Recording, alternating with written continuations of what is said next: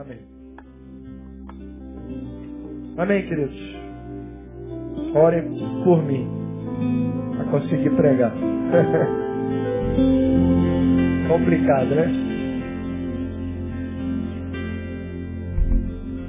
Eu queria compartilhar um texto da palavra com vocês. Mateus capítulo 14, verso 13. Mateus 14, verso 13. Texto conhecido, simples, como Jesus sempre foi. E às vezes eu vejo que a simplicidade de Jesus é tão grande, tão grande, tão grande, que a gente procura coisas mais complicadas. Quando a gente se depara com, com situações do dia a dia simples para resolver e para fazer, a gente acha que Deus não está no negócio, só está quando é complicado. Né? Mas a gente percebe que Jesus teve uma vida diária resolvendo os problemas simples do dia a dia e que alguns a gente também pode resolver. E eu queria que ficasse gravado no nosso coração essa manhã algumas coisas bem simples que nós já sabemos e que nós precisamos tomar posse e botar em prática na nossa vida. Porque se a gente não tomar prática daquilo que Jesus nos ensinou e não colocarmos em prática, nós vamos continuar infelizes. Quando a gente está fora da nossa posição, a gente está fora daquilo que Deus quer para nós, quando a gente não está fazendo aquilo que é para ser feito, nós vamos ser infelizes. A maioria das pessoas, ou na totalidade das pessoas que eu conheço que estão infelizes, é porque estão fora do propósito de Deus. Frequentar a igreja não vai gerar felicidade. Fazer parte de um grupo não vai trazer felicidade. Tem gente que participa do grupo mover e é infeliz, é não é? Mas está tá lutando, está tentando. Porque fazer parte só do grupo não traz felicidade. Fazer parte da Igreja Batista Betânia não traz felicidade. Por incrível que pareça. Mesmo sendo muito bom o culto como está sendo hoje. Mais uma vez, né? Mesmo quando o pastor Neil prega e sacode o nosso coração e nos abençoa, é possível ir para casa e daqui a algumas horas a felicidade nos abandona e a gente volta a ser quem realmente a gente é. Por isso quando a gente encontra alguns irmãos, alguns amigos, e ele fala assim, mas fulano é membro de Betânia e ouve isso toda semana e olha só. Que frequentar Betânia e ouvir a palavra do pastor Neil, que é maravilhosa, que eu gosto muito de ouvir toda semana, e gostaria de estar ouvindo hoje de novo, né? Ainda mais depois de ouvir o coral, preferia estar sentado quietinho ouvindo, seria mais cômodo. Mesmo assim, você pode ir para casa e daqui a alguns minutos, aquela felicidade, aquele prazer, aquela alegria que foi tão marcante na manhã, não dura nem até a noite. Precisa vir à noite de novo e receber mais uma carga positiva de felicidade. Só que ela acaba logo depois, quando acorda de manhã, porque esse tipo de felicidade não permanece. Pastor Paulo Júnior falou um tempo atrás no congresso que a gente estava e ele falou das nossas reuniões. E ele fez uma comparação sinistra. Que algumas das nossas reuniões são as verdadeiras raves gospel. Que ela aumenta a adrenalina, a gente pula, dança, se alegra com as músicas, com a palavra, com tudo que está acontecendo e é uma coisa maravilhosa. Energia pura, felicidade pura, mas ela só dura até o final, só dura até o, até o final. Acabou. Acabou. A gente volta a ser quem a gente é. Porque a gente é quem a gente é. Mesmo tendo momentos de felicidade, mesmo frequentando um evento maravilhoso, mesmo frequentando um congresso abençoador, como a gente, né, tem uma época atrás aí que o negócio era os encontros com Deus e a gente voltava, eu fui num também, e era tremendo. O encontro era tremendo, mas a vida não continuava tremenda. Era tremendo estar, porque três dias ouvindo a palavra, ministração, louvor, oração, dedicação ao Senhor, é tremendo mesmo. Mas segunda-feira, volta tudo normal. E a gente volta a ser quem a gente é. Se a gente é feliz, a gente continua feliz. Se a gente é amargurado, fofoqueiro, triste, quizumbeiro, continua tudo igual.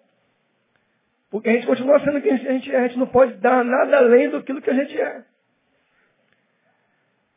Nós vivemos dias confusos na nossa sociedade e mais confusos dentro das nossas comunidades. Por quê? Porque a gente consegue conviver no meio da bênção de Deus e não fazer parte da bênção de Deus. A gente consegue desfrutar dos momentos da presença de Deus, mas a presença de Deus não permanece em nós. Isso é difícil. Isso vai gerando crise, vai gerando incômodo, vai gerando insatisfação, vai gerando negação, e chega ao ponto que ele fala assim, eu não sou de Deus e não é para ser. Porque eu vou há seis meses na mesma igreja, ouvindo a mesma palavra, sendo abençoado, mas eu não sinto essa bênção no momento seguinte, quando eu vou para o campo de futebol. Eu não consigo sentir a presença de Deus. Aí o cara entra em crise, porque ele queria, no fundo, no fundo ele queria que essa bênção permanecesse com ele durante toda a semana. Quando ele for para o trabalho. Quando ele voltar para casa. Quando ele for para a faculdade, quando ele pegar o ônibus, quando ele for para o trânsito, tudo isso. Ele precisa da presença de Deus. Ele até quer a presença de Deus, mas ele não conseguiu encontrar. E aí a gente gera, vê gerando no coração desses seres humanos uma infelicidade crônica que não consegue aplacar a tristeza, como diz o nosso pastor, a depressão e sucessivamente até o suicídio. E esse texto eu creio que Jesus, creio não, tenho certeza que Jesus nunca perdeu tempo. Jesus sabia que tinha pouco tempo para ensinar um bando de cabeça dura que andava com ele. É isso. Ele sabia que o negócio o bicho ia pegar. Ele sabia que as coisas iam acontecer e que as coisas iam se encerrar daqui a algum tempo. Ele não perdia tempo para ensinar aqueles que estavam próximos dele.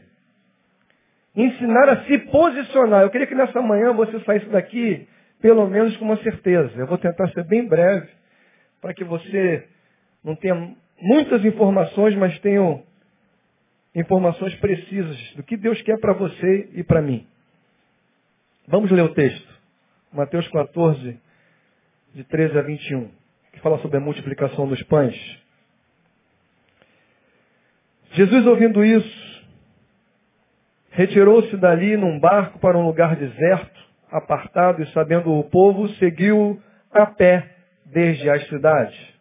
E Jesus, saindo, viu uma grande multidão e, possuído de íntima compaixão para com ela, curou os seus enfermos. E sendo chegada a tarde, os seus discípulos aproximaram-se dele, dizendo, o lugar é deserto e a hora já é avançada. Despede a multidão para que vão pelas aldeias e comprem comida para si. Jesus, porém, lhe disse, não é a mister que vão, dai-lhes voz de comer. Então eles lhe disseram, não temos aqui senão cinco pães e dois peixes.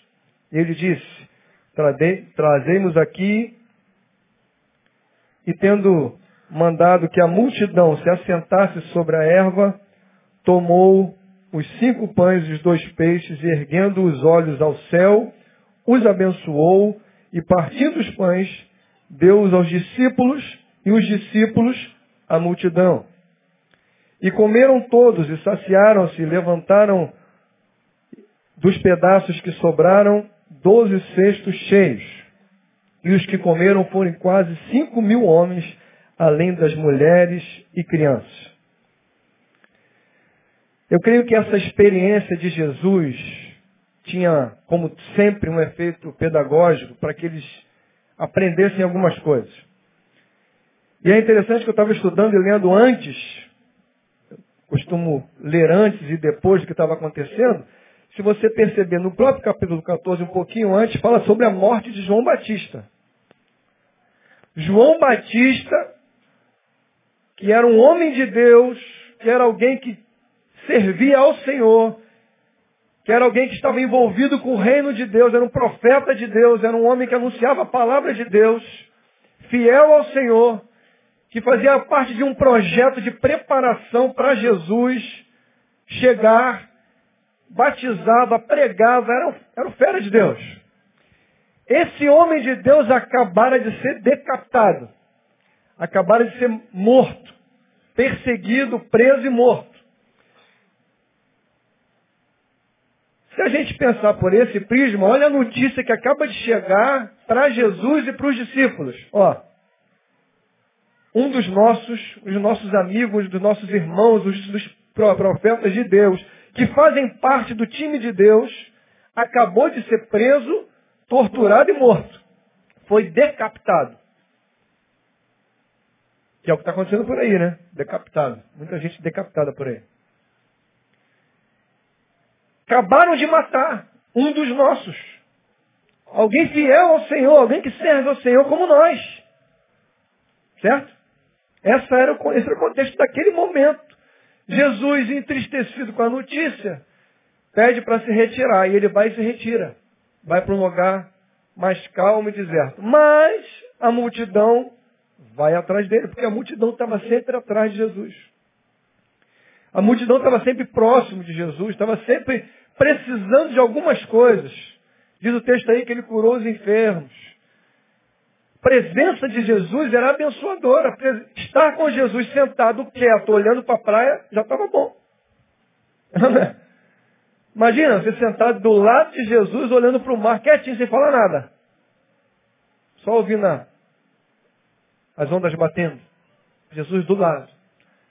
Aí a gente não ia resistir, ia perguntar algumas coisas, né? Lógico. Ei, Jesus, o que você acha disso? O que você acha daquilo? Que a gente quer saber algumas coisas. E Jesus, com aquela mansidão, com aquele carinho que lhe era peculiar, amável, responderia, porque ele não se privava da sua função. Ele não se privava da sua vocação de mestre, que ele era mestre. E mestre só tem um. Então ele não se negava a ser quem ele era. Ele acaba de receber uma notícia terrível, triste, que mexeu com o seu coração, mexeu com as suas emoções, mas ele continua sendo quem é. Ele não dependia de um culto para ser quem era. O culto acabava, alguém morria, alguém era assassinado, ele continuava sendo Jesus.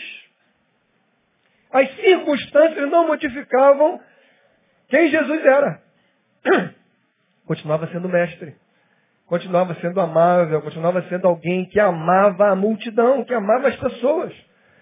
Jesus vai tratar dessa multidão depois de receber a notícia de que essa multidão, essa, esse povo que estava lá, acabaram de matar alguém que ele amava.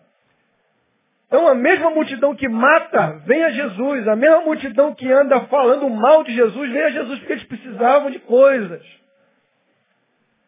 O mesmo povo que não quer viver segundo a vontade de Deus, vem a Deus pedir as suas necessidades. É assim, sempre foi assim.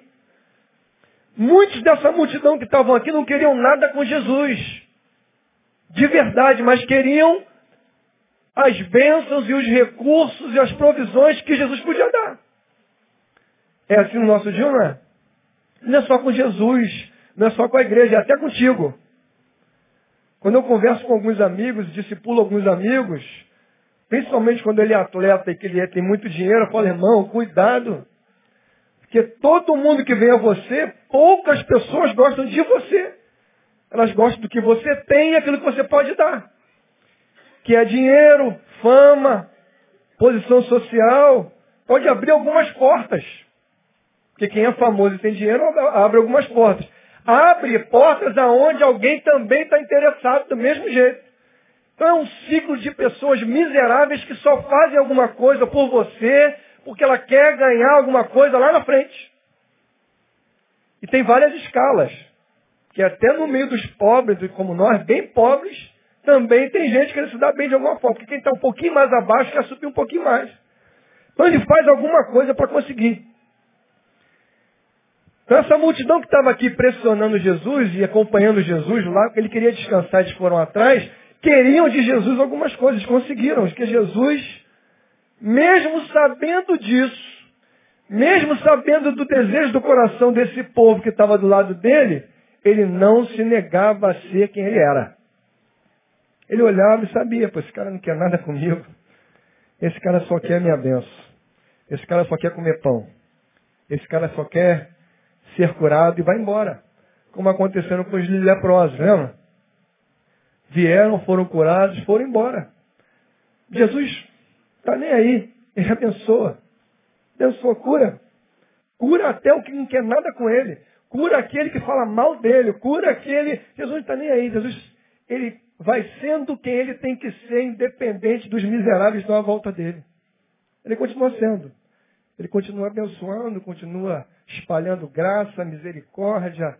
Ele vai espalhando, vai espalhando. Alguns recebem e voltam para agradecer e recebem algo mais. Recebem um novo coração. Recebem uma nova mente. Como eu orei, recebem uma nova vida, um novo rumo, uma nova história. Eles vão recebendo outras coisas muito mais importantes do que a cura. Muito mais importantes do que o pão, porque o pão acaba logo depois. A gente que trabalha com o trabalho social sabe bem o que é isso. Ela tem que voltar, ela vai lá, pega a cesta básica, algumas vezes, algumas pessoas são assim, e ela só quer a cesta básica, ela só quer a cesta, não quer mais nada. Ela não quer comunhão, intimidade e compromisso com o Deus que a provê. Ela quer só a cesta básica. Só isso. Mas na alta sociedade é pior ainda. Ele já tem muita coisa, mas ele quer mais ainda. Ele quer a prosperidade da empresa dele, ele quer a prosperidade dos negócios dele, mas é só isso. Só isso que eu quero. Eu vim aqui para apresentar os meus desejos. Meu irmão, eu queria definir uma coisa bem simples para nós nessa manhã, para ficar gravado no teu coração. Esse texto mostra três grupos de pessoas. E nós temos que definir quem somos. Se nós não definirmos quem somos, vamos ser derrotados pela vida, vamos ser derrotados em todo o tempo, mesmo ganhando dinheiro, mesmo fazendo sucesso. Vamos ser derrotados.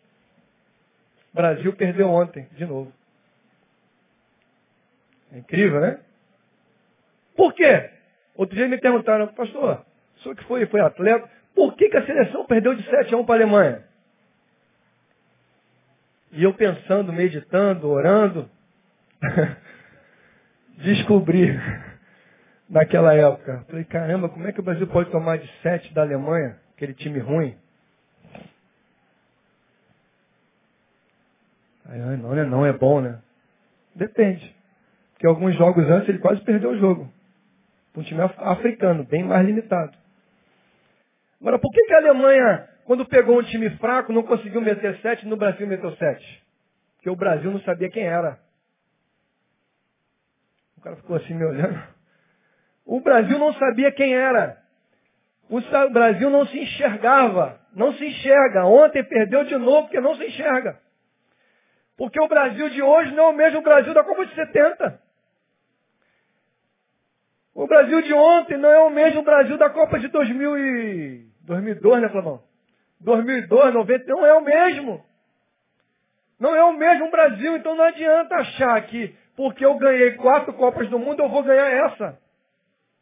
O Brasil não se enxerga, o Brasil não é humilde o suficiente. Aí perguntaram, por que, que ele perdeu de sete? Porque se fosse um time que se enxergasse, quando tomou o primeiro gol, o que ia fazer, Tchuf? Recua todo mundo, fica fechadinho atrás, como eu já fiz isso, mete um cacete em todo mundo, né? Voadora para tudo quanto é lado, soco, faz tudo, irmão. Vale dali, o pau come. Ali está o pão dos meus filhos. Tudo com decência e ordem. Né? Porque a Bíblia nos ensina que melhor é dar do que receber. Amém, irmão? É, eu aprendi isso, era zagueiro, tinha que dar muito. Tudo com decência e ordem, né, João? Tudo com carinho. Né? Aquela chegada com carinho. Sabia que pode ser assim? Toda vez que eu ia dar testemunho nas igrejas, o pessoal perguntava, mas como é que é ser atleta de Cristo? Você como zagueiro, tu pode bater ou não pode? Eu falei, pode, claro que pode, irmão. Na bola. Mas bate na bola. Aí eu tinha que explicar. Por quê? Você e eu que acompanhamos o esporte sabemos. E no meio do futebol, no meio do esporte, sabemos mais ainda. A gente sabe bem claramente quem é mau caráter e quem não é mau caráter. Não é?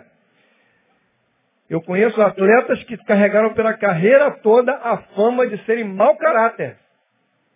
Porque eles batiam para machucar e eram desleais. Agora eu conheço, eu outros atletas que também batiam com carinho, com disciplina e com honestidade. Mas aquele, aquele quem, quem sabe que joga futebol sabe é chegar com vontade na bola. Um exemplo. Lembra um aí, Flavão, que vai lembrar logo. Clebão. Quem lembra do Clebão, um macacão dessa largura, jogava no Palmeiras. O Kleber, que jogou na seleção brasileira. Nosso irmão em Cristo. Tem uma vez que ele deu uma atropelada no Marcelinho, e jogou o Marcelinho depois da placa, mas na bola. Quando for entrevistar o Marcelinho, eu falei, assim, pô, como é que é esse negócio? Ele, ele é crente também, igual você, de fazer isso. Como é, como é que pode? Ele falou, não, crente não, ele é meu irmão. O repórter deu um susto. É meu irmão. Por quê? Porque ele sabia na hora que o que ele fez foi leal, foi na bola. Não foi desleal. Por incrível que pareça. Pode fazer a jogada dura, mas ser leal. E o Kleber encerrou a carreira dele chegando junto em todo mundo, todo mundo com medo dele. Mas ninguém nunca o acusou de deslealdade. É considerado um jogador firme, duro, mas leal. Esse é o nosso, nosso chamado, para ser firmes e leais. Vamos voltar aqui. Negócio de futebol para lá. Por que o Brasil perde, irmãos? Porque não se enxerga. Se o Brasil recua 1 a 0, se organiza, se fosse mais humilde, entendendo de que ele não era tão bom quanto ele pensava, e depois que se organizasse, começasse novamente a contra-atacar, não teria perdido de 7 a 1 e talvez ganhasse o jogo. Mas não. Tomou um, não, tá mole, a gente vai ganhar, fica tranquilo. Dois, fica tranquilo. Três, fica tranquilo. Quatro, fica, fica, na gente tem que falar tran, tran, tran, tran, tran. Nem tranquilo ele falava, eu falava tran, tum, gol. Foi sinistro, foi marcado, minha, minha alma ficou marcada com aquilo. Eu estou amargurado até hoje. Porque não se enxergava, irmãos. Nós precisamos nos enxergar. Nós não somos mais quem éramos há 20 anos atrás. Nem eu, nem você. Nós precisamos lembrar do nosso passado e saber quem nós já fomos. Precisamos nos enxergar hoje e saber quem nós somos hoje. Senão nós vamos ser derrotados também. Que o que eu era 20 anos atrás era uma coisa, que eu sou hoje totalmente diferente. É? Literalmente. Somos diferentes. Mas quando a gente não se enxerga, a gente continua achando que nós somos o cara. Que nós somos o tal. Mas nós não somos mais, irmãos. Então se enxergar é uma das grandes tarefas do povo de Deus. Não se engane, como todo mundo. Olha para a tua vida, irmão. Olha para a tua situação. Olha para a tua situação profissional, financeira, espiritual, relacionamento conjugal, pai e filho. Vê quem você era Beleza, foi bom. Vê quem você é hoje, para você se situar e começa a olhar para frente quem que eu quero ser mais lá na frente. Essa é a nossa dificuldade. A gente quer olhar só para trás e nos alegrar com quem éramos. Só que aquela fase já acabou, irmão. Quem você é hoje? Meu desafio para essa manhã, para todos nós, quem nós somos hoje? Quem você é hoje, irmão? Não, eu, eu fiz isso, eu fiz aquilo, eu ganhei isso. Não interessa quem é hoje, quem você é. Porque você pode ter sido campeão várias vezes, mas hoje você pode estar derrotado. E precisa se enxergar e saber disso. Porque se você não souber disso, você vai continuar querendo viver como um vitorioso e sendo derrotado. E vai continuar sendo derrotado até o final da vida. Isso é muito ruim, irmão. Muito ruim. Essa definição é importante para todos nós. Todos nós precisamos disso. Nós temos que meditar nela todo dia. Quem eu sou hoje, hoje, dia a dia. Quem eu sou hoje. Por que, que eu estou assim? Por que está tão difícil assim? O que eu preciso fazer para melhorar? O que eu preciso fazer para alcançar os meus objetivos? Eu preciso entender. E olhando para esse texto, existe uma confusão no nosso meio, que eu também aprendi há pouco tempo. Existem três grupos. E eu e você temos que definir quem somos nesses três grupos aqui. Um deles é Jesus. Nós não somos Jesus. Esse já está definido. Certo? Apesar de que tem gente querendo ser Jesus, né? Querendo ser adorado, querendo ser glorificado, querendo ser, receber os dízimos e as ofertas, né? Tem igreja que vai lá e dá o dízimo na mão do fera. A gente estava pensando em adotar essa. Os pastores vão ficar tudo em pé aqui, os irmãos vão pegar na nossa mão uma oferta das primícias, um negócio especial, que a benção vai ser maior. Mas aí fizemos uma reunião não vamos fazer mais.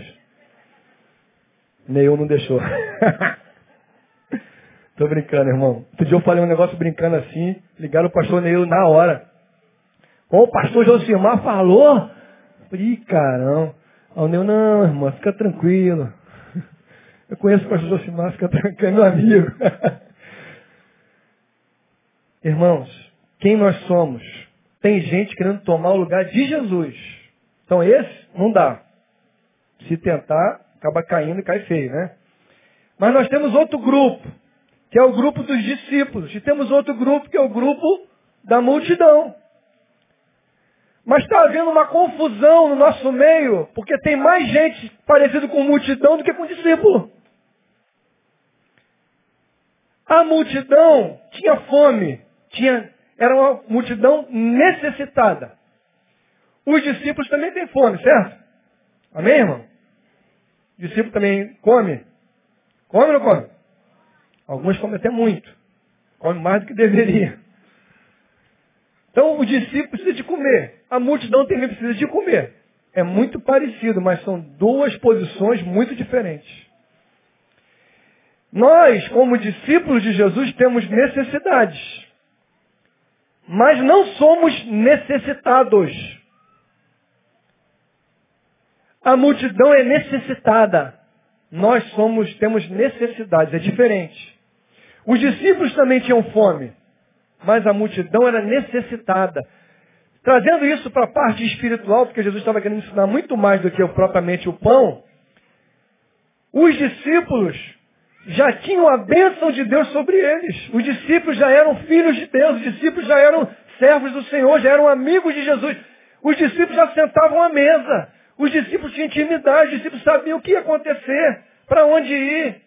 Quando Jesus fala que quer se retirar, eles souberam. Jesus falava com eles, cara a cara. Então, os discípulos são aqueles que começam a se aproximar tanto de Jesus que sabem o que ele quer, sabem aonde ele vai, o que ele vai fazer, como vai acontecer. Nós não somos mais um bando de necessitados. Nós temos algumas necessidades mas que todas elas são supridas pelo Senhor. Amém, irmão? Eu e você temos necessidades, temos sonhos, temos objetivos que são supridos pelo nosso Senhor Jesus, que é o nosso Pai que nos alimenta, que nos supre. Amém? Amém. Mas eu não sou mais necessitado, porque eu tenho um Pai que me supre. Quando alguém não tem um Pai que supre, se torna necessitado. É diferente, não é? Essa multidão aqui era uma multidão de necessitados. Eles estavam com fome e não tinham o que fazer. Mas até os discípulos fazem essa confusão.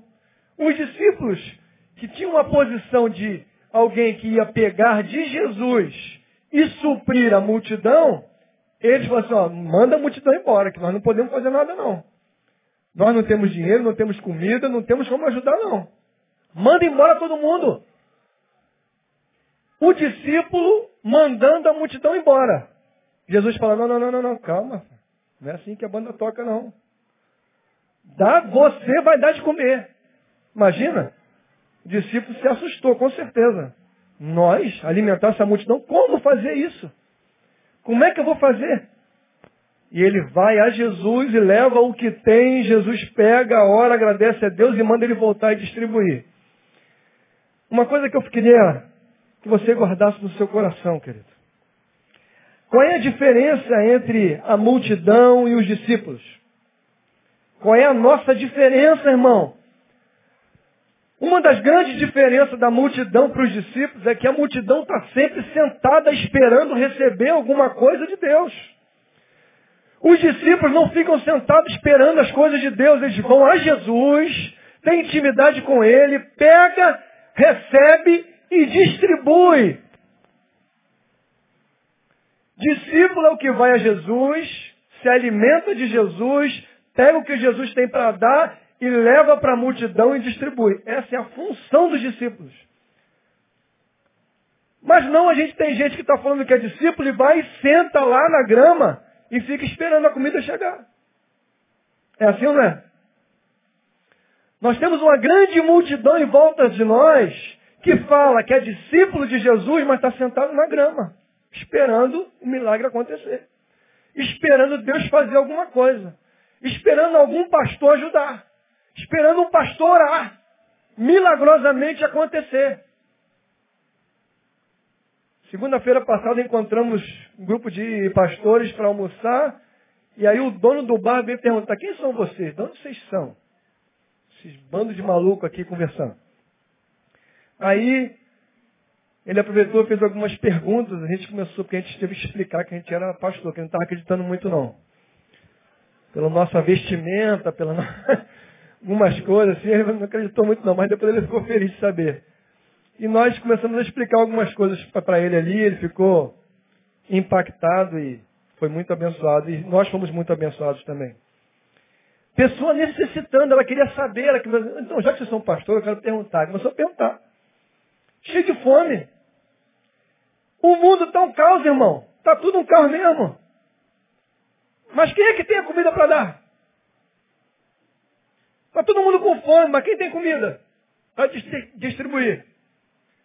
Está todo mundo com sede, mas quem tem água para dar, irmão? Eu preguei um tempo atrás numa igreja aqui de um, de um amigo e dei o exemplo do copo d'água. O copo d'água, um copo d'água na minha mão, ele pode ser muito valioso ou pouco valioso. Certo? Esse copo d'água vale pouco se todo mundo aqui tem uma garrafa d'água. Se todos nós temos uma garrafa d'água e eu tenho um copo d'água, tem muita moral não. Agora, se ninguém tem água já há algum tempo e eu tenho um copo d'água, aí já vai dar uma moral. Não, né? Ninguém tem. Está todo mundo com sede. Eu tenho um copo d'água. Aí já tem outro valor, é ou não é? Eu te digo uma coisa, irmão. Quanto pior estiver a nossa volta à sociedade, enquanto pior estiver a nossa rua, enquanto pior estiver a nossa casa, enquanto pior estiver o meu trabalho, enquanto pior estiver a minha escola, enquanto pior estiver tudo à nossa volta, mais valiosa é a água que você tem, querido. Essa água é Jesus Cristo. É ela que mata a sede. Mas quem vai te distribuir? Quem vai distribuir essa água? Ou são os discípulos. Os discípulos, de vez em quando, têm essa vacilação. Falam, oh, Senhor, não, não vai dar não. O discípulo pode até dar umas vaciladas de vez em quando. Não, não tenho condição. Eu não tenho como fazer, eu não tenho como abençoar, eu não tenho como orar, eu não tenho como pregar, eu não sei fazer isso. Dá até uma vacilada, mas Jesus na hora fala, tem sim, tem sim. Traz o que você tem, as pequenas coisas que você tem, e vai para lá dar comida e dar água, porque só você pode fazer isso, meu irmão. Nós precisamos definir quem nós somos, irmãos. Nós somos os necessitados ou somos os que vão suprir as necessidades? A maior crise entre nós está sendo essa.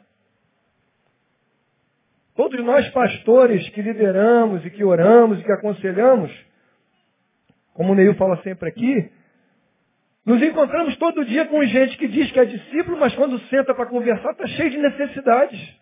Ah, eu preciso disso, Deus não me abençoa, Deus não me entende. Deus. Ah, mas será, irmão? Será que essa pessoa é discípulo de Jesus mesmo? Porque a gente se tornou um bando de necessitados, que só vem para a igreja para esperar receber alguma coisa de Deus. Só vem para a igreja para alcançar as nossas bênçãos. Só que o texto diz, as três características de um discípulo. Lá em Mateus 16, 24. Negue-se o homem a si mesmo. Primeira característica de um discípulo é o autoconhecimento para se negar, para não fazer mais a sua vontade, fazer a vontade de Deus. Primeira característica de um discípulo é não fazer a sua própria vontade, é fazer a vontade de Deus, porque você agora é discípulo de Jesus. Só que nós vivemos num meio de crentes e de pastores que querem buscar os seus próprios objetivos, alcançar os seus próprios, o seu próprio sucesso. Ele quer conquistar tudo aquilo que sempre sonhou, quero ser feliz. Em nome da felicidade, ele engana, rouba, se separa, casa quatro, cinco vezes, até faz qualquer coisa. Por quê? Para ser feliz. O discípulo não foi resgatado, capacitado para ser feliz. Ele é feliz porque ele faz a vontade de Deus. Ele só é feliz por isso, irmão. Todo mundo que você encontra querendo fazer alguma coisa para ser feliz, se não a glória de Deus, se torna infeliz. Porque um discípulo só se torna feliz quando ele faz a vontade de Deus. Independente de quanto ele ganha, de que, que ele faz. Não interessa. Ele está fazendo a vontade de Deus, está cumprindo a sua missão como discípulo. Amém. A felicidade faz parte dele. Isso faz parte do caráter dele, acabou. Não tem mais para onde fugir, não tem mais nada que possa acontecer. Ele continua caminhando, glorificando a Deus, vivendo para a glória dele. Amém. As bênçãos o alcançam. O que a palavra de Deus diz é que quem é discípulo, não precisa ficar orando, clamando 70 vezes 7, orando, vigiando. Não, irmão, não precisa. Seja discípulo, faça a vontade de Deus, que a bênção de Deus vai perseguir você e vai alcançar. Se eu falar assim, quem quer ser abençoado? Todo mundo quer ser abençoado. Mas se você for abençoado sem ser discípulo, vai ser só a bênção e você vai ter mais nada. A felicidade não chega junto. Os leprosos queriam todos serem abençoados. Todos eles queriam. E todos foram. Agora, quem alcançou a felicidade de verdade? Quem se tornou discípulo, quem voltou, quem agradeceu, quem recebeu a salvação, quem começou a caminhar segundo a vontade de Deus. Felicidade é uma prerrogativa daqueles que servem ao Senhor com integridade. Primeiro é negar-se a si mesmo. É o autoconhecimento, sabendo quem é e deixando de fazer a sua vontade. Porque quem se conhece sabe que se eu for fazer a minha vontade vai dar ruim. Infelizmente, irmão. Se eu me conheço, eu sei que se eu fizer a minha vontade vai dar problema. Se eu fizer só a minha vontade, não vai dar certo. Se eu fizer só a minha vontade, eu não cumpro a vontade de Deus, porque a minha vontade é diferente. A gente começou o futebol quinta-feira à noite com os jovens. Uns poucos jovens. Aí quando eu chego na, numa quinta-feira dessa chuvosa e frio, eu olho para o lado, está o Ciné deitada na cama, vestida, me olhando. Tu vai onde? Eu vou para o futebol. Eu não acredito. Falei, eu também não. Que eu vou deixar de ficar debaixo do cobertor com a minha mulher para ir jogar bola com aquele manto de marmanjo num campo cheio de lama. A minha vontade qual era, irmão? Pode crer, era isso mesmo. Era essa aí. Tomar um chocolatinho quente. Ligar, aí botar a televisão naquela baladas, baladas românticas que é na TV a cabo, sabe qual é? Pam, tum, tum, tum, tum. E aí, a gente ora e dorme. Só a mente de vocês não mora, né? Mas a gente é casado, pode, né? É decidir fazer a vontade de Deus. É deixar, pegar o carro, enfrentar o engarrafamento da sulacata chegar no campo cheio de lama e jogar bola. E para aturar confusão, dar dura, discussão, repreensão, disciplina, o pau come. Por quê? A vontade de Deus só por isso. Nem sempre a vontade de Deus é prazerosa, mas é para ser cumprida a si mesmo. Nem sempre a vontade de Deus tem direitinho a ver com a minha vontade, mas é a vontade de Deus e ponto. Se você fizer, vai se tornar uma pessoa feliz. Porque mesmo na dificuldade, nessa coisa que parece que está ruim no final, você percebe que a felicidade entra dentro de você e se torna tua parceira. Amém, querido? Outra característica do discípulo, para encerrar. Toma a sua cruz. Significa esforço. E é engraçado que esse texto diz aí, toma a sua cruz dia a dia. É tomar a cruz dia a dia, não é tomar a cruz uma vez, é tomar a cruz todo dia.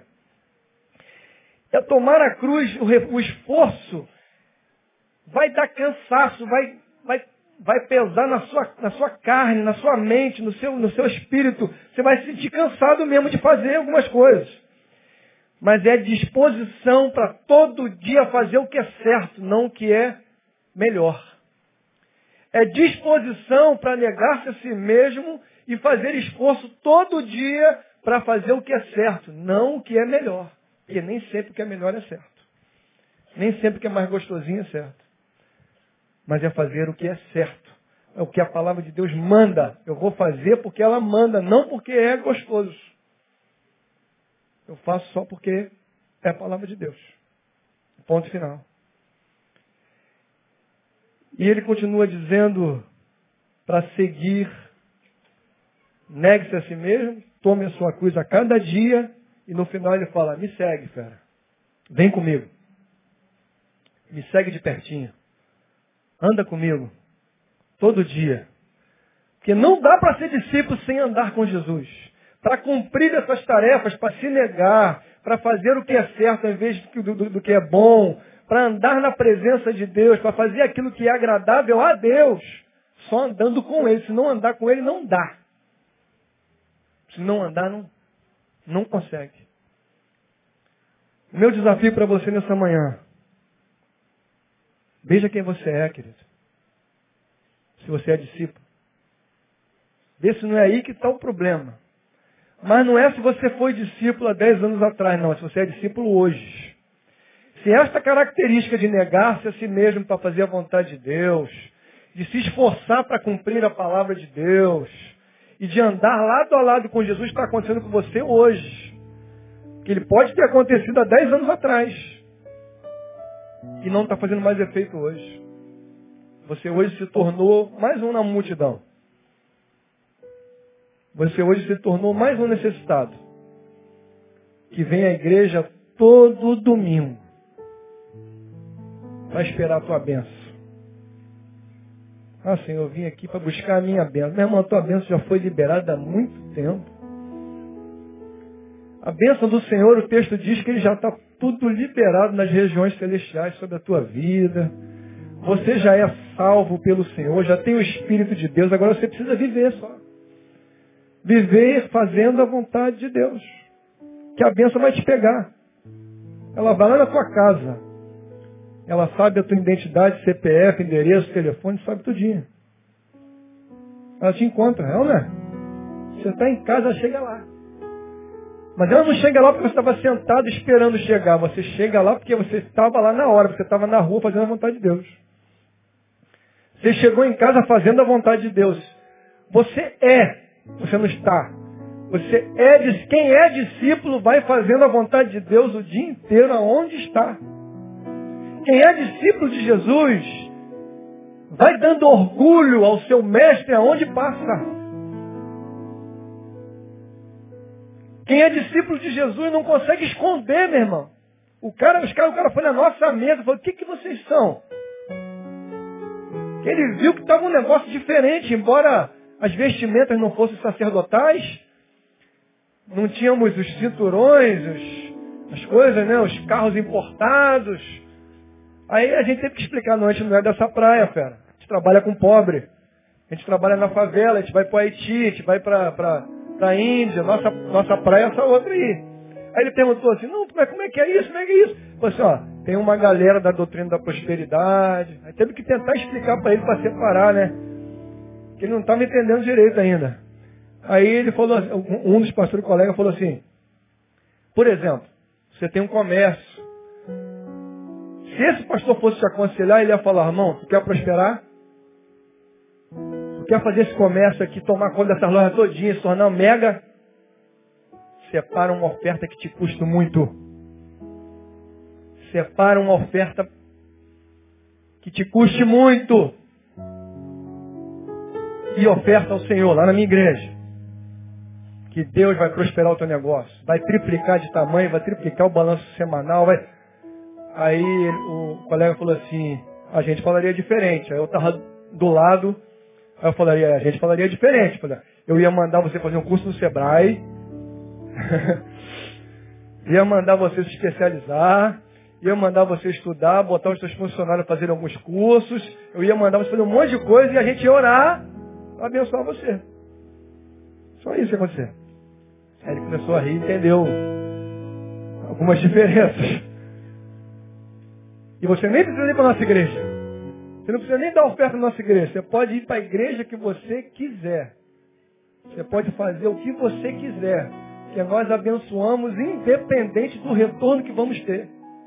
O discípulo é assim.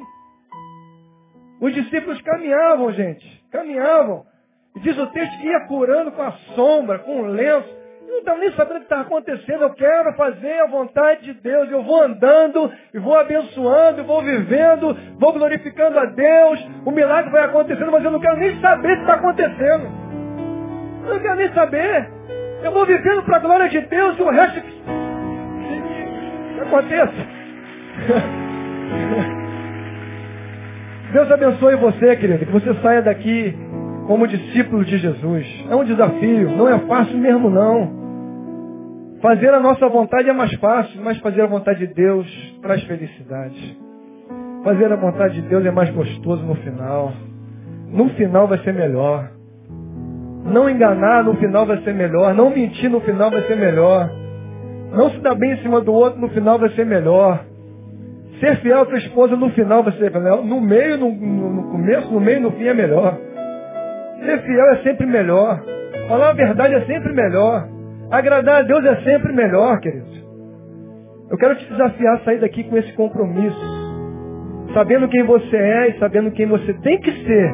Um discípulo de Jesus que ama e vive para a glória dele. Amém, querido? Glória a Deus. Deus abençoe você.